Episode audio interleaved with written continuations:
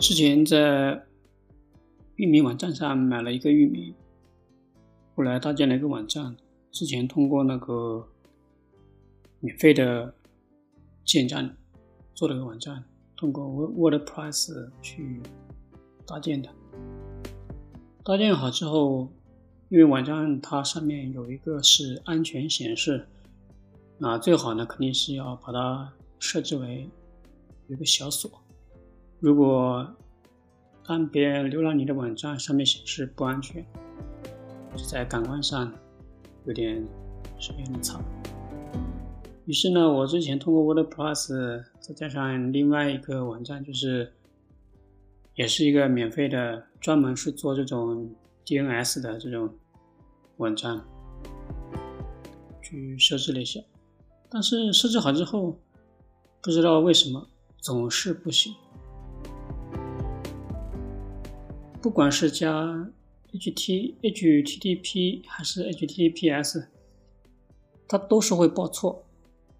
我试了两三次，试了两三次也就意味着重做了两三次的网站。